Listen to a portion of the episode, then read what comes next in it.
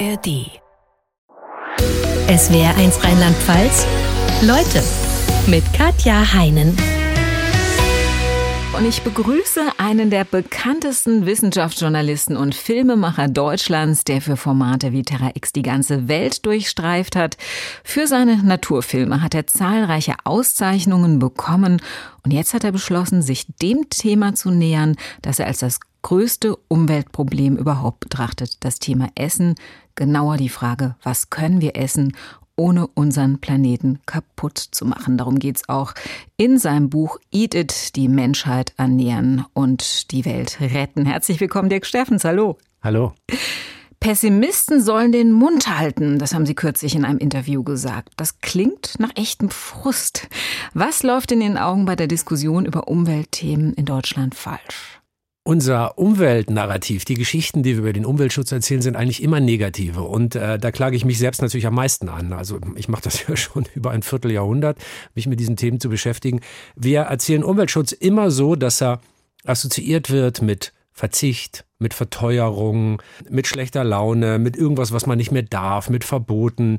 Und das ist natürlich grundfalsch, denn die Wahrheit ist doch, wenn wir unsere Lebensgrundlagen schützen, dann ist das eine Erzählung davon, wie wir unseren Wohlstand, unsere Gesundheit und vor allem unser Glück erhalten. Und ähm, das ist das Narrativ, das wir brauchen. Also ich merke es ja, wenn ich Vorträge halte, ich sage nur das Wort Nachhaltigkeit oder Umweltschutz und dann weicht schon die Freude aus den Gesichtern.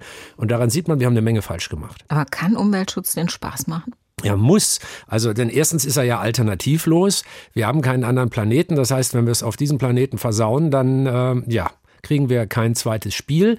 Die Biologie und die Naturwissenschaft ist da gnadenlos. Das ist ja, da kann man ja nicht verhandeln. Ne? Der Planet macht keine Deals.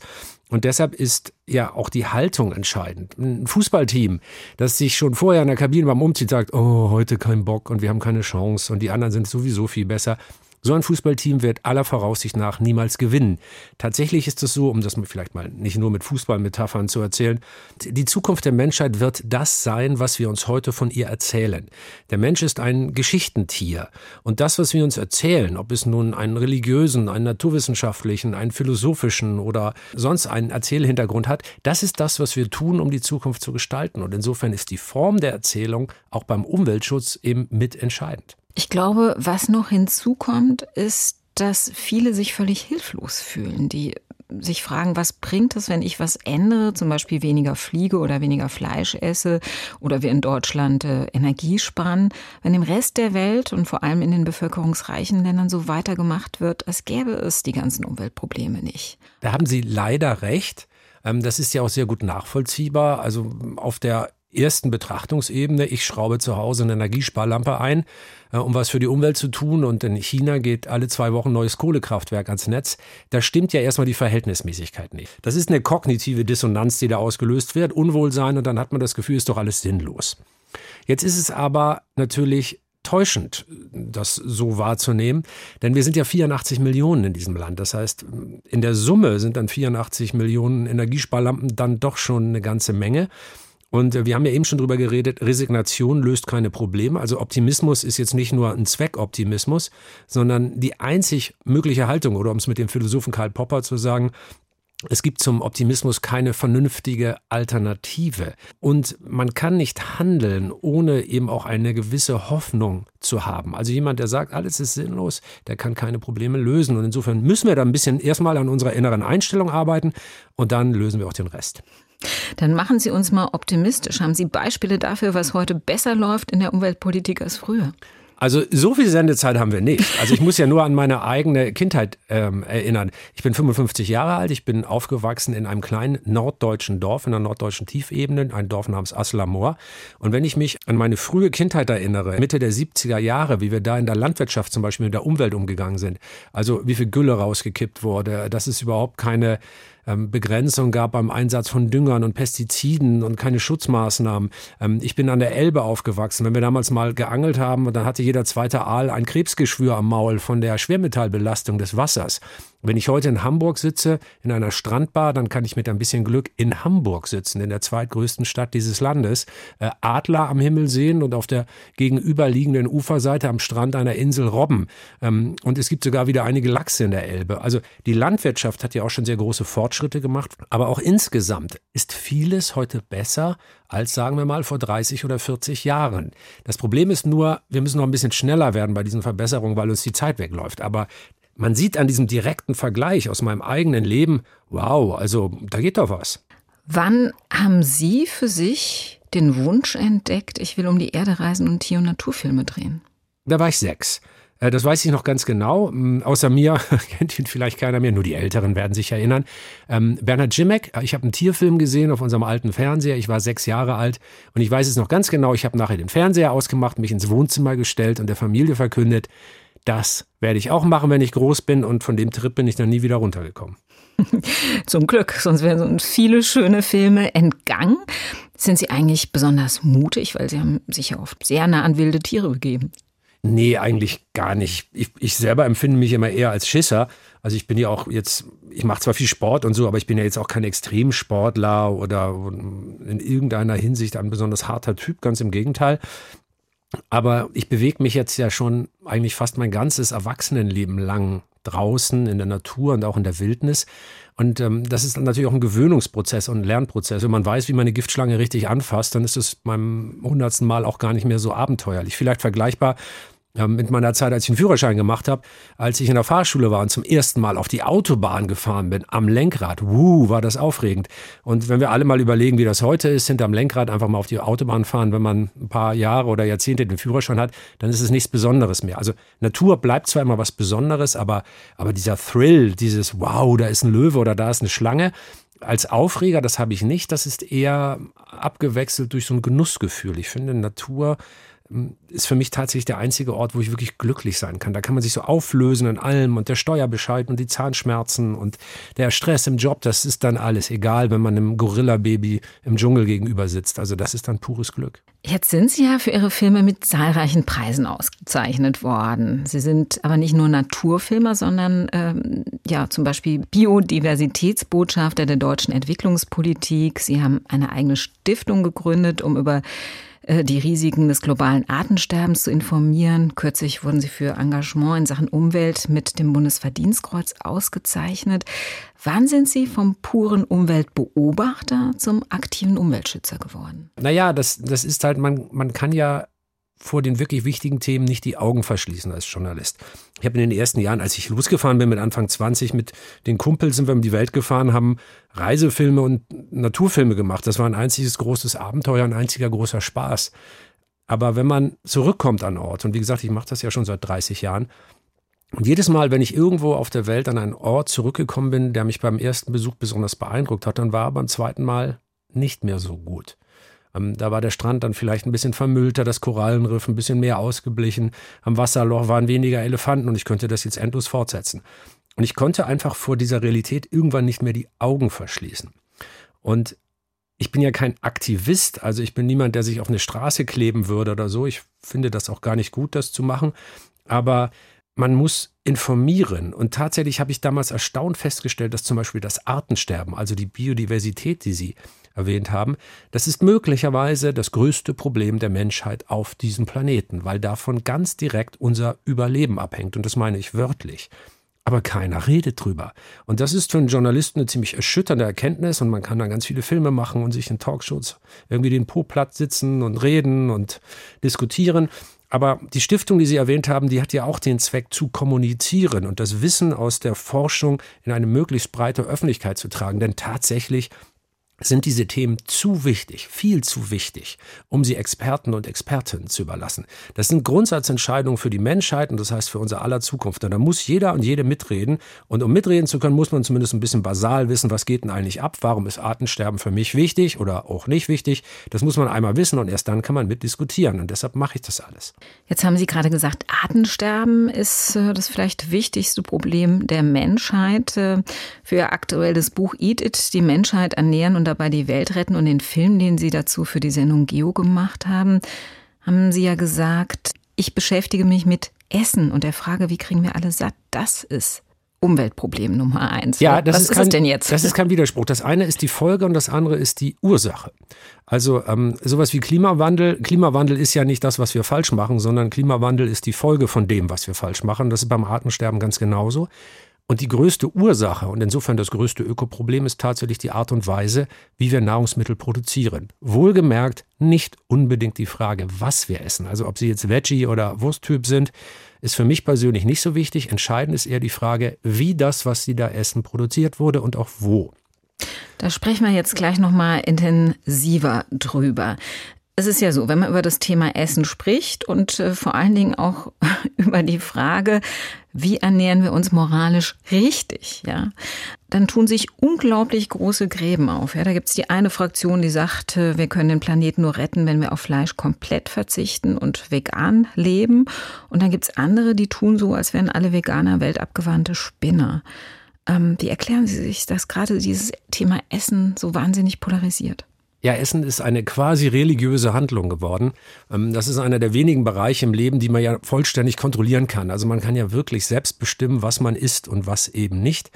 Und Essen ist eben nicht, wie viele, die vegan argumentieren und dann so quasi nur mit dem Rechenschieber ausrechnen, was für ein Emissionsabdruck, was für einen ökologischen Fußabdruck hat vegane Ernährung im Vergleich zu Fleisch dann sind die Argumente zwar meistens alle richtig, die vorgebracht werden. Und ja, vegan ist viel klimaschonender als Fleischessen, aber Essen ist eben nicht wie ein Auto betanken, also nur neuen Treibstoff in den Körper einfüllen, sondern Essen ist Identität. Essen definiert Heimat, Essen definiert das Selbstverständnis. Also äh, wenn ich mir einen Biergarten ohne, ohne Bier und Brezen vorstelle, oder in Norddeutschland ähm, den Hamburger Fischmarkt ohne ein Fischbrötchen, dann spürt man, das ist mehr als nur eine Betankung eines Autos. Und diese Identität, die man mit dem Essen verbindet, dieses Selbstverständnis, das führt dazu, dass man hier nicht so easy diskutieren kann, wie zum Beispiel über welche Technologie bei der Wärmedämmung wende ich an. Da guckt man sich einfach die Zahlen an, was dämmt besser und dann kann man sich für was entscheiden und alle sind easy. Aber Essen ist eben viel mehr und deshalb warne ich davor, beim Essen so ähm, ideologisch oder nur mathematisch zu argumentieren, da muss man schon auch das Selbstverständnis und das Gefühl ernst nehmen. Dann lassen Sie uns mal versuchen, möglichst unmissionarisch und undogmatisch aufs Thema Essen zu schauen und auf die Betriebe, die unsere Nahrung produzieren. Wie stark verdanken wir unseren Wohlstand heute der konventionellen Landwirtschaft, also die ganz traditionell Monokulturen anlegt und mit Dünger arbeitet und auf Massentierhaltung setzt? Ganz stark. Also da kann man schon mal Danke sagen für die Geschichte der Landwirtschaft bis hierher. Ähm, man muss so ehrlich sein. Als Wissenschaftsjournalist ähm, habe ich mir ja genau da reingewühlt in die Daten. Es wäre nicht möglich, acht Milliarden oder demnächst zehn Milliarden Menschen zu ernähren, ohne äh, die Industrialisierung der Landwirtschaft. Also schon ohne Kunstdünger würde wahrscheinlich die Zahl der Menschen, die wir ernähren können, auf ein, zwei oder drei Milliarden sinken. So ehrlich muss man eben sein. Also einfach zu sagen, ich möchte gern, dass wir nur noch Öko-Streichelbauernhöfe haben, ähm, das fühlt sich zwar schön und warm an, ist aber vollständig naiv und äh, nicht umsetzbar. Also müssen wir da überlegen, was können wir denn eigentlich tun? Ähm, wir können die konventionelle Landwirtschaft nicht abschaffen, weil wir dann nicht mehr genug zu essen hätten. Also ist der sinnvolle Ansatz ja auch die konventionelle Landwirtschaft so umzugestalten, dass sie auf Dauer nachhaltig sein kann. Und es bringt weniger die Zahl der Biobauernhöfe um ein oder zwei Prozentpunkte zu erhöhen. Das ist zwar schön, äh, hat aber einen viel geringeren Effekt, als wenn man in der großen Fläche der Betriebe dafür sorgt, dass durch Modernisierung und die Anwendung neuer wissenschaftlicher Erkenntnisse ähm, die Erzeugung von Nahrungsmitteln viel, viel nachhaltiger wird, als sie es bisher ist. Denn also wir müssen das Problem noch mal eben groß genug aufhängen. Ne? Also es, es gab vor einigen Jahren mal von der Welternährungsorganisation der Vereinten Nationen die Aussage, noch 60 Ernten und dann ist Schluss auf diesem Planeten. Mhm. Also wir reden hier jetzt nicht irgendwie über geschmäcklerische Dinge, sondern wir reden über den Fortbestand der menschlichen Zivilisation. Und die ist ohne ausreichend Nahrung nicht möglich. Also ist das hier mal die Frage Nummer eins. Wie kriegt man äh, Nahrung her und das in ausreichender Menge? Ich sage es jetzt mal so, in Saudi-Arabien hat man es versucht, indem man äh, einen riesigen Kuhstall in die Wüste gestellt hat. Den haben sie besucht. Das hat letztlich alle Auswüchse gezeigt, wie es nicht sein sollte, oder? Ja, genau, wie Sie sagen. Ich bin da hingefahren, weil das so ein Kristallisationspunkt ist der globalen und industrialisierten Landwirtschaft, die uns bis hierher gut ernährt hat.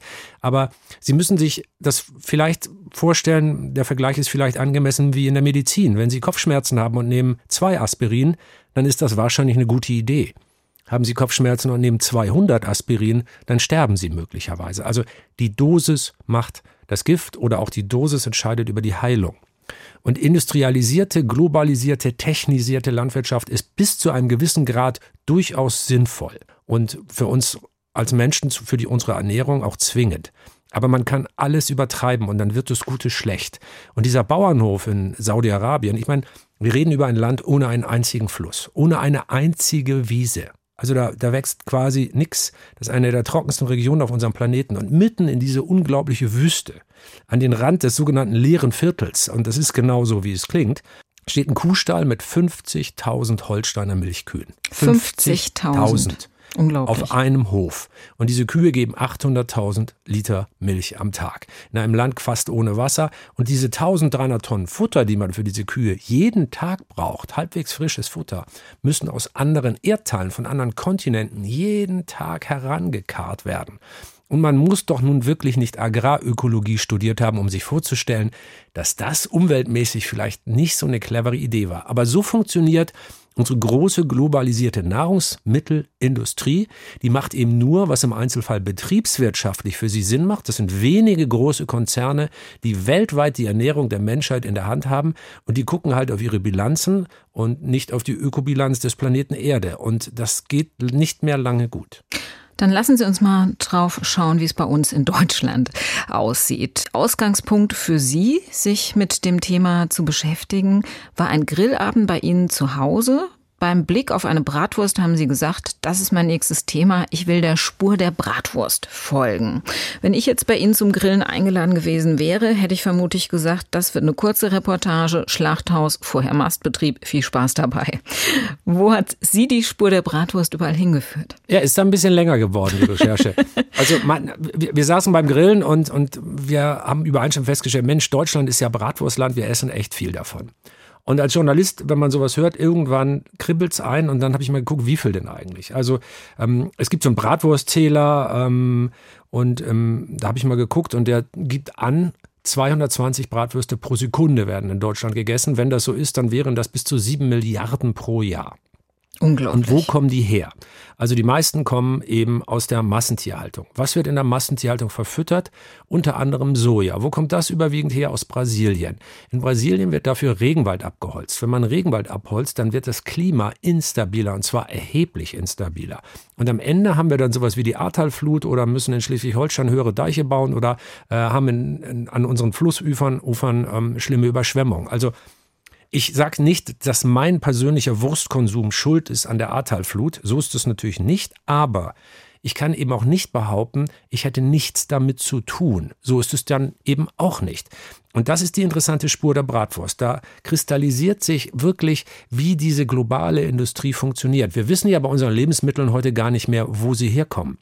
Also stellen Sie sich mal vor, ich meine, mein, mein Steak kommt aus Argentinien, mein Kaffee kommt aus Äthiopien, meine Schokolade aus Peru, die Mango vielleicht von den Philippinen und die Tomaten aus Spanien. Wenn ich auf Toilette gehe, dann ist es jedes Mal eine Sitzung der Vereinten Nationen. Das, das ist so und wir können deshalb nicht mehr fühlen, was für Folgen die Produktion der Nahrungsmittel hat, die wir jeden Tag zu uns nehmen. Und wir müssen ja jeden Tag essen. Also das ist jetzt anders als beim Urlaubsflug oder beim Autofahren, da kann man über Verzicht nachdenken. Wir können ja nicht auf Essen verzichten. Jetzt lassen Sie uns mal drüber sprechen, was wir tun können. Kommen wir nochmal auf die Bratwurst zurück. Variante 1 wäre gar keine Bratwürste mehr essen und auch kein anderes Fleisch. Das wäre vermutlich am besten, oder? Jein. Also wie gesagt, mit dem Rechenschieber gerechnet ist eine vegane Ernährung natürlich die umweltfreundlichste. Wenn man dann noch kulturelle, geschmackliche, individuelle Sachen dazu äh, einbezieht, dann sieht es schon anders aus. Und dann, äh, davon war ich selber auch ein bisschen überrascht, hat die Ökologie auch sehr klare Erkenntnisse inzwischen, dass große Weidegänger, also Tiere, die Gras fressen, um auf gut Deutsch gesprochen, die haben schon eine sehr wichtige Funktion auch für den Umweltschutz. Also vielleicht mal in 45 Sekunden Wissenschaft erläutert. Ähm, früher die großen Bisonherden in der amerikanischen Prärie, die standen ja nicht auf einem Fleck, sondern die zogen über die Prärie und haben so ein bisschen Gras gefressen. Die Zebraherden, die Gnuherden in Afrika machen das heute noch.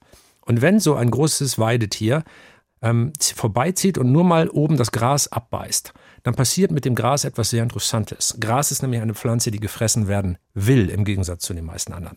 Wird oben die Spitze abgebissen, löst das einen Wachstumsimpuls im Wurzelwerk von Gras aus. Das wird also größer, dichter, tiefer. Dadurch bildet sich mehr Humusboden und gesunde Erde ist überhaupt das Entscheidende für alles. Und wenn sich mehr Humus bildet, dann bindet dieser Humus auch mehr CO2, also Treibhausgase.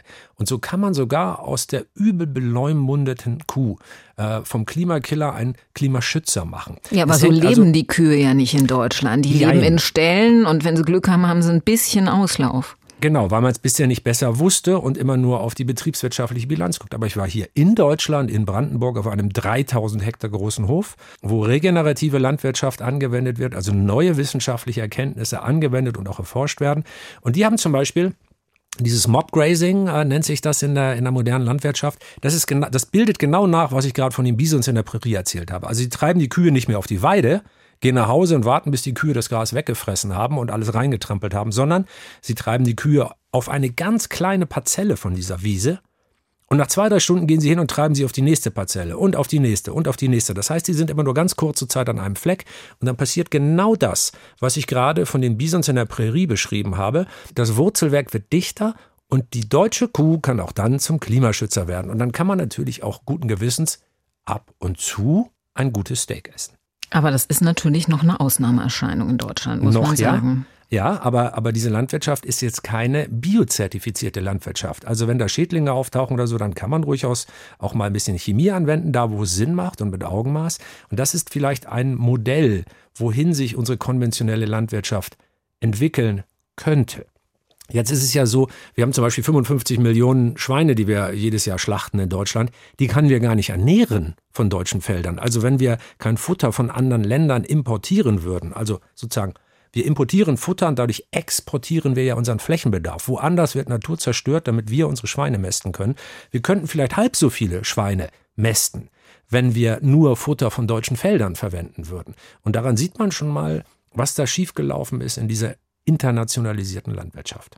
Das heißt aber im Klartext, man muss gucken, woher das Fleisch kommt und sollte aber den eigenen Fleischkonsum trotzdem reduzieren. Ja, weil das ist immer das Grundrezept bei allen wissenschaftlichen Themen. Das ist meine Grunderfahrung überhaupt in diesem Beruf.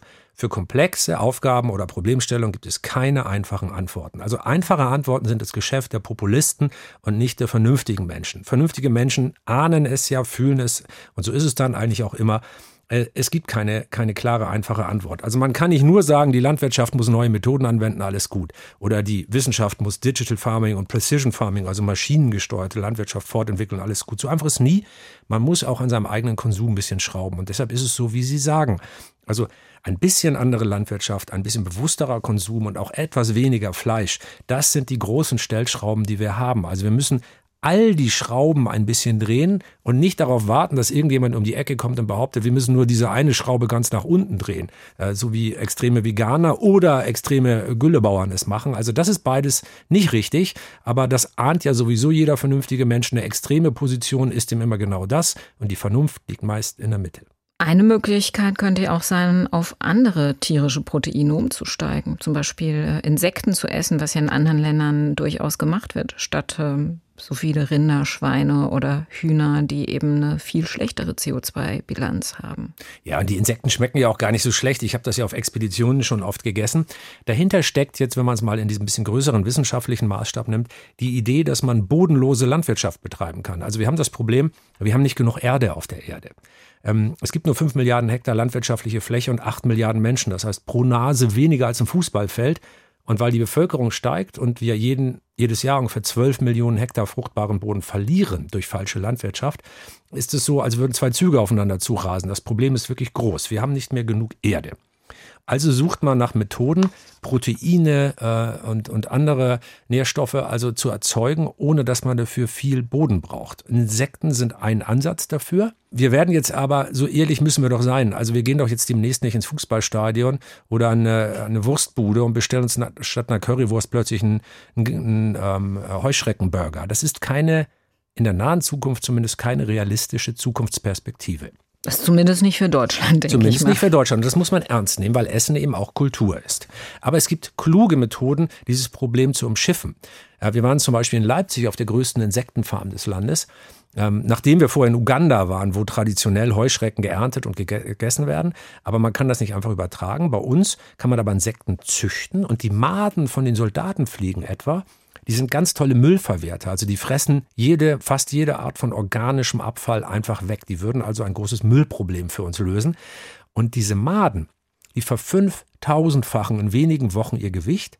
Und wenn man die dann trocknet und malt, dann kann man sie dem Tierfutter beimengen und sie sind sehr proteinreich. Und das hat einen Riesenvorteil. Zum einen ist unser Müll weg, man hat keinen Boden, keine Fläche verbraucht um dieses Protein zu erzeugen. Und man muss auch kein Soja mehr aus Brasilien importieren, wo dort der Regenwald dafür abgeholzt wird. Also das ist Klimaschutz, Bodenschutz und Müllverwertung in einem. Und man kann dann aber, weil man das ins Tierfutter mischt, trotzdem noch weiter ab und zu mal eine Bratwurst essen. Also das sind Lösungsansätze, die viel plausibler sind. Was ist denn mit sogenannten äh, Fleischersatzprodukten, die ja zum Teil auch aus Soja hergestellt werden und die inzwischen ja jeden Supermarkt fluten? Haben die tatsächlich eine viel bessere CO2-Bilanz als klassisches Fleisch? Also grundsätzlich ist die Ökobilanz von Fleischersatzprodukten besser als die von Fleisch. Es gibt immer Einzelfälle, wo das ein bisschen abweicht, aber das ist die große Faustregel und die ist auch richtig. Also kein Fleisch ist umweltfreundlicher als Fleisch. In einigen Fällen schmeckt das auch ganz gut. Ich persönlich mag zum Beispiel, es gibt von einigen Marken wirklich ganz leckere Burger-Patties, also da, wo es um Hackfleisch geht. Da funktioniert das schon ganz gut. Wir haben vor einiger Zeit mal, ähm, das habe ich damals zusammen mit Christian Rach gemacht, einen größeren Versuch in Bundeswehrkantinen. Niemand konnte den Unterschied zwischen einer echten Currywurst und einer aus Fleischersatz schmecken überhaupt. Das ist bei Blindverkostung erwiesen. Ähm, also das kann man meistens gar nicht schmecken.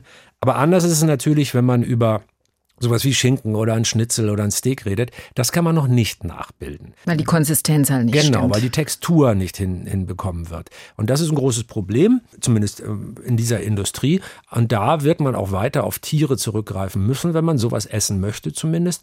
Aber wie gesagt, große Tiere haben ja auch eine wichtige Funktion in der Ökologie der Natur. Deshalb würde ich auch nicht empfehlen, vollständig auf Tierzucht zu verzichten. Das ist sicherlich auch nicht clever. Was ist denn mit Laborfleisch, das sogenannte Clean Meat? Das ja dann quasi echtes Fleisch ist, eben nur im Labor gezüchtet. Theoretisch eine tolle Sache. Im Moment ist es noch so, dass der Energieaufwand, den man äh, dafür braucht, um das herzustellen, so groß ist, dass man noch nicht mal richtig sagen kann, das ist jetzt wirklich ökologischer. Da geht es eher um ethisch-moralische Fragen, weil man ja völlig zu Recht ähm, sagt, Massentierhaltung ist für eine entwickelte, zivilisierte Gesellschaft auf Dauer nicht tragbar und deshalb sucht man nach anderen Wegen. Da mag das ein Ausweg sein, ähm, ökologisch bisher noch nicht, aber hey, die Technik steckt noch in den Kinderschuhen. Wenn sich das so weiterentwickelt, wie sich ja auch mal die Photovoltaik oder auch das Auto äh, von einem stinkenden, langsamen äh, Wackelding weiterentwickelt hat, bis zu wirklich tollen Autos, die heute über unsere Straßen fahren. Also die Technik entwickelt sich weiter und wird es vielleicht auch marktfähig. Mal schauen, wäre schön.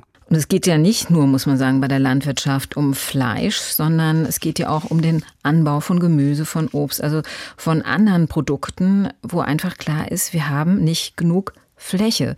Sie haben sich dann in Kopenhagen den größten Hochhausbauernhof Europas angeschaut. Ja. Wie sieht der aus?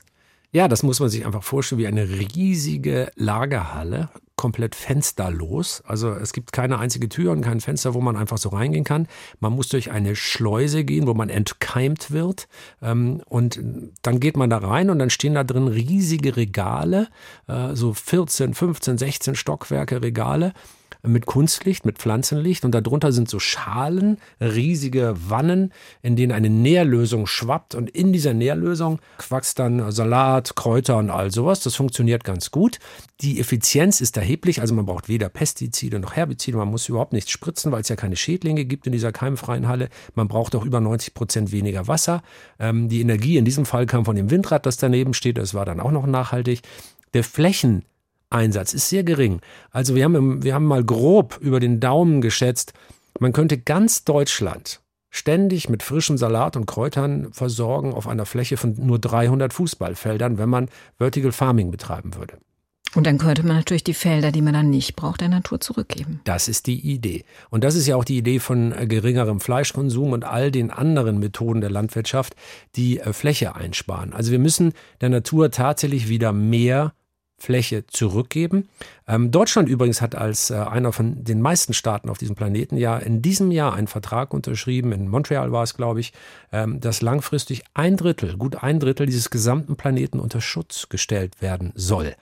Und das macht auch sehr viel Sinn aus der wissenschaftlichen Perspektive, denn all das, was wir brauchen zum Leben, also Essen, Trinken, die Luft zum Atmen, das sind sogenannte Biosystemdienstleistungen, die uns von der Natur kostenlos zur Verfügung gestellt werden. Also der Sauerstoff, den wir atmen, der muss ja irgendwo durch Photosynthese von irgendeiner Pflanze oder, oder einer Alge im Meer oder so produziert worden sein, sonst haben wir nichts zu atmen. Also und so ist es bei Wasser genauso und bei dem fruchtbaren Boden, in dem wir Landwirtschaft betreiben. Das wird uns von anderen Lebewesen bereitgestellt. Aber weil wir jeden Tag ungefähr 150 Arten ausrotten zurzeit, das ist das größte Artensterben seit dem Verschwinden der Dinosaurier, müssen wir Schutzräume schaffen, in denen sich diese Artenvielfalt erhalten kann. Und das ist die Idee, ein Drittel des Planeten, also ein Drittel aller Land- und Wasserflächen werden unter Schutz gestellt. Darauf hat sich die Weltgemeinschaft, die Menschheit geeinigt und sich dazu verpflichtet.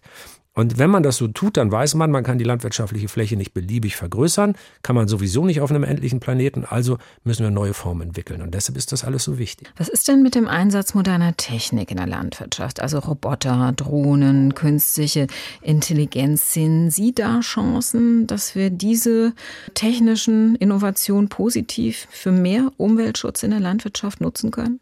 Unbedingt. Also die Landwirtschaft ähm, ist möglicherweise die wichtigste Zukunftstechnologie, die es überhaupt gibt. Denn wir müssen es mal so betrachten. Ein so ein riesiger Trecker, wie wir ihn vielleicht alle kennen, wenn wir mit dem Auto über die Landstraße fahren und dann hinter so einem Ding äh, gefangen sind, das sind ja wirkliche Monstren. Ähm, das ist eine sehr große, sehr dumme Maschine, die mit einem Riesengewicht über diesen wertvollen Boden fährt und ihn dabei verdichtet, was schlecht ist für die Vielfalt des Lebens im Boden, also kleine Abschweifung, in einer Hand fruchtbarer Muttererde gibt es mehr Lebewesen als Menschen auf dem ganzen Planeten. Und diese Vielfalt in der Erde, dieses vielfältige, milliardenfache Leben in einer einzigen Hand von dieser Erde, das macht den Unterschied zwischen Leben und Tod aus. Nur deshalb ist Erde fruchtbar. Und da fahren sie jetzt mit so einem tonnenschweren Monstrum rüber, verdichten das und dadurch gibt es dann weniger Vielfalt im Boden. Und dann ähm, pflügen sie das um mit einer Riesenmaschine auch nicht so eine gute Idee. Das ist ungefähr so, weil Sie, weil Sie sich vorstellen müssen, das Leben lebt ja an einer vertikalen Säule und die Tierchen und Lebewesen, die ein Zentimeter unter der Oberfläche sind, das sind ganz andere als die, die 20 Zentimeter unter der Oberfläche sind. Und so ein Flug dreht das Leben sozusagen von den Füßen auf den Kopf. Das ist ungefähr so, als würden Sie im Regenwald alle Tiere, die in den Baumwipfeln leben, plötzlich auf den Boden zwingen und die Wasserschweine und all die anderen Tiere, die auf dem Boden leben, in die Baumwipfel setzen. Also sowas funktioniert nicht gut. Dann wird die Vielfalt noch geringer am Boden. Und um das auszugleichen, kippen wir Dünger drauf. Und dieser Dünger ist auch nicht gut für die Lebensgemeinschaft im Boden, also werden das noch weniger. Und so kann man diesen Nährstoffverlust im Boden eine Zeit lang, über ein paar Jahrzehnte ausgleichen durch immer mehr Dünger, aber irgendwann ist der Boden tot.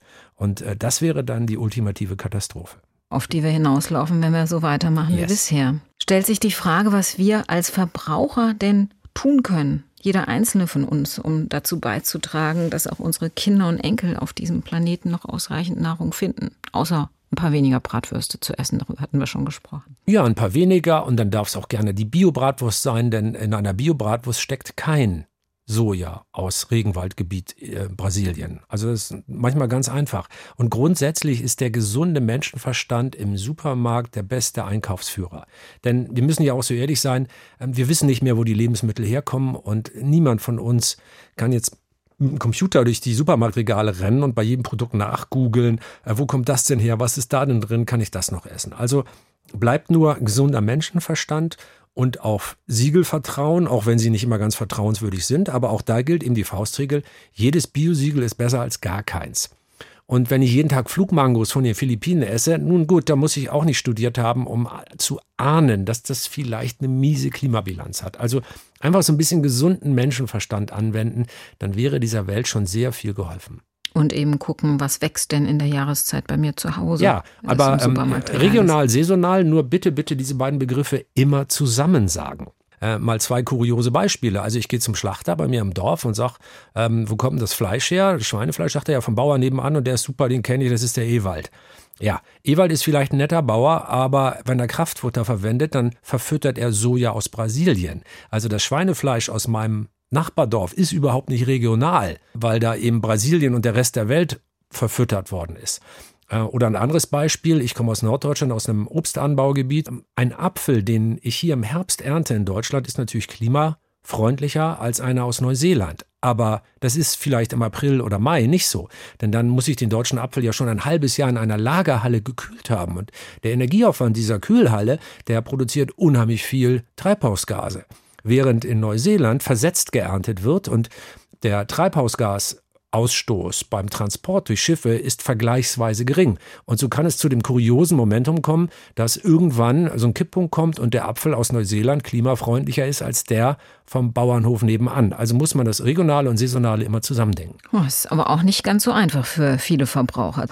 Ja, und deshalb braucht man natürlich äh, bei aller Macht der Verbraucher ist ja tatsächlich so kein keine Bäuerin wacht morgens auf und kein äh, Nahrungsmittelindustriemanager wacht morgens auf und überlegt sich, wie kann ich die Welt zerstören. So, so Menschen gibt es ja zum Glück nicht oder zumindest keine psychisch gesunden, sondern alle machen ja immer nur das, wodurch sie durch die Sachzwänge hingetrieben werden. Also jeder will ja nur seinen Betrieb profitabel weiterführen und das ist ja ehrenwert und gut.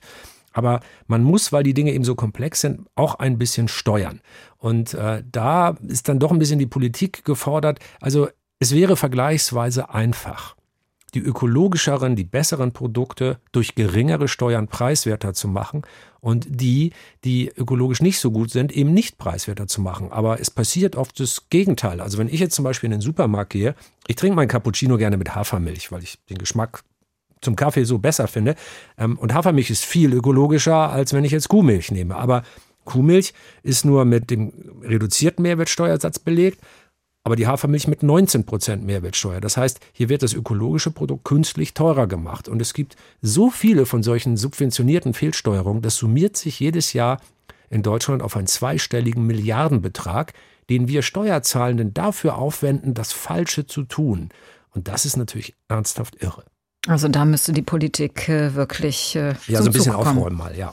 Und vor mhm. allen Dingen, aber auch hier wichtig, wir haben vorhin über das positive Narrativ gesprochen. Ich bin nicht der Meinung, dass man schlimme, schlechte Dinge teurer machen sollte. Das ist ja auch so ein Fehler der Politik, sondern man muss die guten preiswerter machen. Dadurch stellt sich ein ganz anderes Gefühl ein. Dann stellt sich nämlich das Gefühl ein, Umweltschutz spart uns Geld. Und das ist das richtige Gefühl. Und das Gefühl hat man zum Beispiel auch, wenn man darauf achtet, weniger Essen wegzuschmeißen. Ja, das ist das große Problem, äh, das wir alle sofort morgen früh mit guter Laune und einem Lächeln auf den Lippen lösen können. Wir schmeißen nämlich ein Drittel aller Lebensmittel auf dieser Erde, die wir produziert haben, weg. Und in Deutschland werden 59 Prozent aller essbaren Lebensmittel von Privathaushalten weggeworfen, also von Ihnen und mir. Das heißt, um es mal runterzubrechen, ähm, was Sie in Ihrem Kühlschrank haben, ist für die Umwelt wahrscheinlich viel wichtiger als die Frage, was für ein Auto vor Ihrem Haus parkt. Und wenn wir das besser managen und weniger wegschmeißen, dann können wir für die Umwelt ohne ein einziges Verbot, ohne Verzicht, ohne schlechte Laune ähm, sofort morgen früh ganz viel für die Umwelt tun und wir sparen dabei sogar noch Geld. Wie war das denn für Sie, wenn man sich so viele Dinge zu äh, einem Thema anschaut und recherchiert, vom abgeholzten Regenwald bis zum Giga-Kuhstall in Saudi-Arabien? Dann macht das ja was mit einem. Wie haben Sie denn Ihr Leben und Ihr Essverhalten nach Ihren Recherchen verändert? Also einige Themen waren ja nicht ganz neu für mich, aber trotzdem hat das noch bei ein paar Sachen Kick gegeben. Also wir versuchen in unserer Familie, also die beiden Kinder und wir, möglichst ausschließlich Bioprodukte zu kaufen. Also wir sind ganz simpel. Wir gehen in den Supermarkt, also gehen jetzt nicht in die unbezahlbaren äh, Bio-Super-Sonderanfassmärkte, sondern so ein ganz normaler Supermarkt. Aber überall da, wo es möglich ist, kaufen wir das Bioprodukt oder ein konventionelles nur, wenn das andere nicht da ist. Und dann ist es so, dass wir tatsächlich, äh, das haben wir vorher so nicht betrieben, ähm, das Wegschmeißen von Lebensmitteln haben wir sehr reduziert. Und das war erfreulich einfach. Also wir stellen einfach im Kühlschrank zum Beispiel die Dinge, die als nächstes weg müssen, nach vorne. Manchmal sind das so kleine psychologische Tricks. Oder wenn wir essen gehen, was wir häufig machen, und es bleibt was übrig, wir lassen uns das immer in eine Pappschachtel einpacken. Das ist dann der Snack für die Kids oder für uns am nächsten Tag. Und so haben wir die Menge der Lebensmittel, die wir wegschmeißen, ohne jede Anstrengung wirklich reduziert. Ich habe zwar nicht ausgerechnet, wie viel Geld wir damit gespart haben, aber das reicht bestimmt, um nochmal essen zu gehen. Also das ist ein ganz schöner Effekt dabei.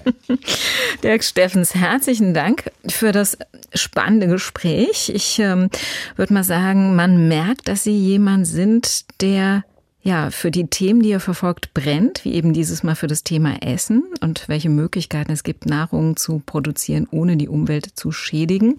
Sie haben dafür nicht nur Ihr letztes Hemd, sondern sogar Ihre letzte Hose gegeben. Sie haben nämlich äh, für Ihre Dokumentation, die große Geostory, mitten auf dem Acker die Hosen fallen lassen für ein wissenschaftliches Experiment. Was wollten Sie damit zeigen? Tja, bei einer Fernsehkarriere muss man sich irgendwann dann auch ausziehen. Tatsächlich, also ich war zum ersten Mal in meinem Leben vor einer Kamera nackt, äh, also zumindest untenrum nackt, aber nicht zu viele, man muss nicht zu viel Angst vor diesem Bild haben in unserer Dokumentation. Die Drohne, die mich dabei gefilmt hat, war erfreulich weit weg. Aber man kann doch sehen, was ich da mache. Ähm, wir haben hier über Boden geredet, über die, die Lebensvielfalt im Boden und wie wichtig die ist für uns Menschen. Und die kann man messen äh, mit einer sehr kuriosen, aber sehr effizienten Methode, nämlich indem man Unterhosen in der Erde vergräbt. Das ist ein Riesenprojekt gewesen in der Schweiz. Ich glaube, es war die Uni Zürich. Da haben 1000 Schweizer und Schweizerinnen 2000 Unterhosen vergraben in verschiedenen Gegenden. Also mal zu Hause im Garten oder auf einem äh, industriell bewirtschafteten Acker oder, oder. Natürlich Bio-Baumwolle Unterhosen, also das Modell Weiß Feinripp, ne? echt super, äh, sehr sexy. Und das haben wir auch gemacht. Und dann gräbt man diese Unterhose nach drei Monaten wieder aus. Und am Zersetzungsgrad der Unterhose kann man dann wissenschaftlich ziemlich präzise ablesen, in was für einem Zustand der Boden ist, ob der gesund ist, ob die Biodiversität im Boden noch hoch ist. Und äh, wenn man einen guten Boden hat zu Hause, wo es viel Humus gibt, dann ist meistens nur noch der Gummizug übrig. Aber wenn man so, und das haben wir wirklich ausprobiert und man kann das äh, bei den Forschungsresultaten dieses Schweizer Experiments wirklich sehen, bei so einem Acker, der viel gedüngt wird mit viel Gülle und so, da kommt die Unterhose fast so raus, wenn man sie wäscht, könnte man sie wieder anziehen. Haben Sie es gemacht? Naja, ähm, meine Unterhose, die haben wir, haben wir ja bei uns vergraben, die äh, im, im, Nachbardorf, da war der Acker offenbar noch ganz okay. Ähm, da ist nicht mehr so viel übrig, aber tatsächlich werde ich mir diese Unterhose jetzt äh, auf eine Wand pinnen und hinter Glas an die Wand hängen, um mich mit dieser Unterhose ständig daran zu mahnen, wenn wir Menschen keine Erde mehr haben, dann stehen wir wirklich nackt da. Herr Steffens, ein außergewöhnlicher Einsatz von Ihnen, finde ich. Am Ende unserer Sendung gibt es immer ein kleines Dankeschön für unseren Gast dafür, dass er Zeit für Leute hatte. Und ich dachte, in Ihrem Falle, nachdem die Unterhose, die alte jetzt äh, bei Ihnen hinter Glas stehen Sie schenken mir nicht ernsthaft Reizwäsche jetzt, oder? Nein, Sie no. kriegen von uns eine neue Unterhose im schönen SWR1 Gelb geschenkt. Eine Unterhose in SWR1 Gelb. Jetzt bin ich mal wirklich gespannt. Viel Spaß beim ich Tragen. Ein Foto. Gerne. Viel Spaß beim Tragen. Danke fürs Gespräch und alles Gute. Dankeschön. SWR1 Rheinland-Pfalz. Leute, jede Woche neu. Auf swr1.de, in der SWR1 App und überall, wo es Podcasts gibt.